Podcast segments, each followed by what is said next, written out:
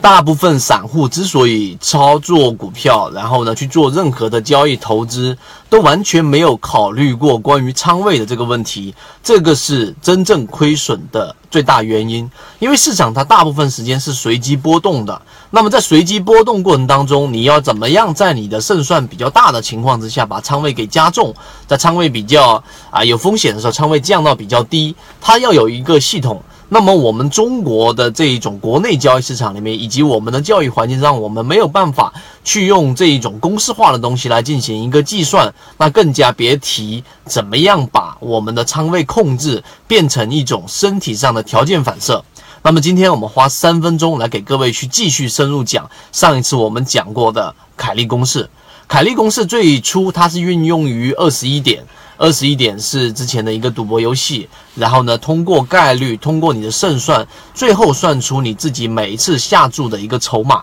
其实，在 A 股市场里面，你说完全的价值投资吗？其实不是。你说完全的这一种赌博吗？也不是。那这个过程当中呢，需要根据我们中国的特色，然后得出一个凯利公式。那么今天我先把这个公式简单的给各位去讲一讲。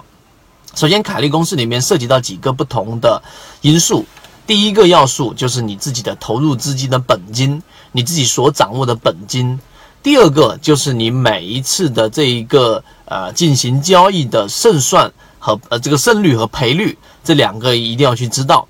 第三个就基本上可以通过你每一次的这一个止盈跟止损自己所设定的一个标准。啊，止盈，举个例子，我百分之三十止盈，我百分之十亏损，那么这这五个因素最终可以通过凯利公式算出你最终的仓位。啊，如果你自己去看这一个公式，可能你花很长时间都没办法理解，但是我们会拿剩下的一分多钟给各位讲明白。首先，这一个凯利公式里面的这一个最终得出的仓位，你可以把它定义为一个 F 一撇，那么等于什么呢？等于两个部分，我把它拆分开来啊，拆分开来。第一部分就是你的胜率 P，假设我们去进行一次投资，里面的胜率是百分之七十吧，啊，零点七，那你的赔率自然就是零点三了。这个要学会去算，这是已经出来了三个了。假设你投入的资金是十万，十万的本金，胜算是零点呃七，赔率是零点三。那么再有一个呢，就是你设置的止盈跟止损这两个公式，也就是我们说的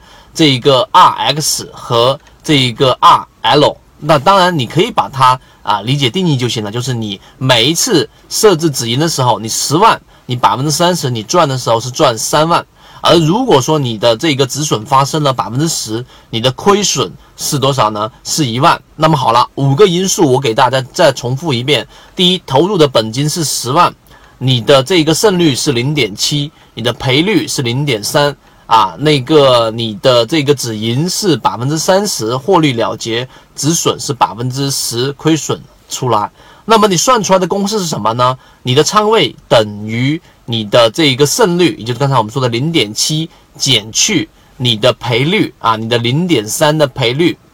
然后再除以。刚才我说的，你的三万除以十万，也就是每次净胜之后的三除以啊三十除以三万除以这个十十万啊三万除以一万，那么最终得出的是三，也就是零点三除以三就是零点一，最后就是零点七减掉零点一，得出的是零点六，也就是你可以投入百分之六十左右的仓位。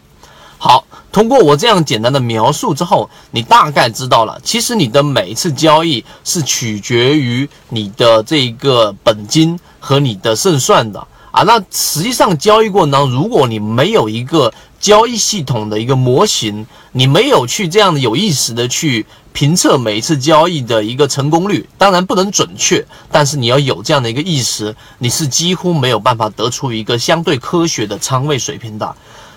由于我这样去讲，可能还比较抽象，我们会有详细的关于凯利公式的完整版视频，以及公式和这一个图文。啊，其实方法是非常简单的，因为所有学院派的东西啊，它都会是比较看起来复杂，但是通过我们的转化，我们希望在建立你交易系统过程当中，能够把最有实际和实战意义的东西给提取出来。那么凯利公式怎么样控制仓位的详细的完整版视频和公式啊图文讲解，我都会在直播里面去给各位去讲到。但由于直播平台的原因，在这地方我不方便公布公众号的位置，知道的人互相转告一下就可以了。好，各位再见。今天的分享就到这里，炒股要理性，吃鱼身中间部分，不要鱼头鱼尾都想吃。想要系统的学习，可以邀请加入到我们的实战圈子。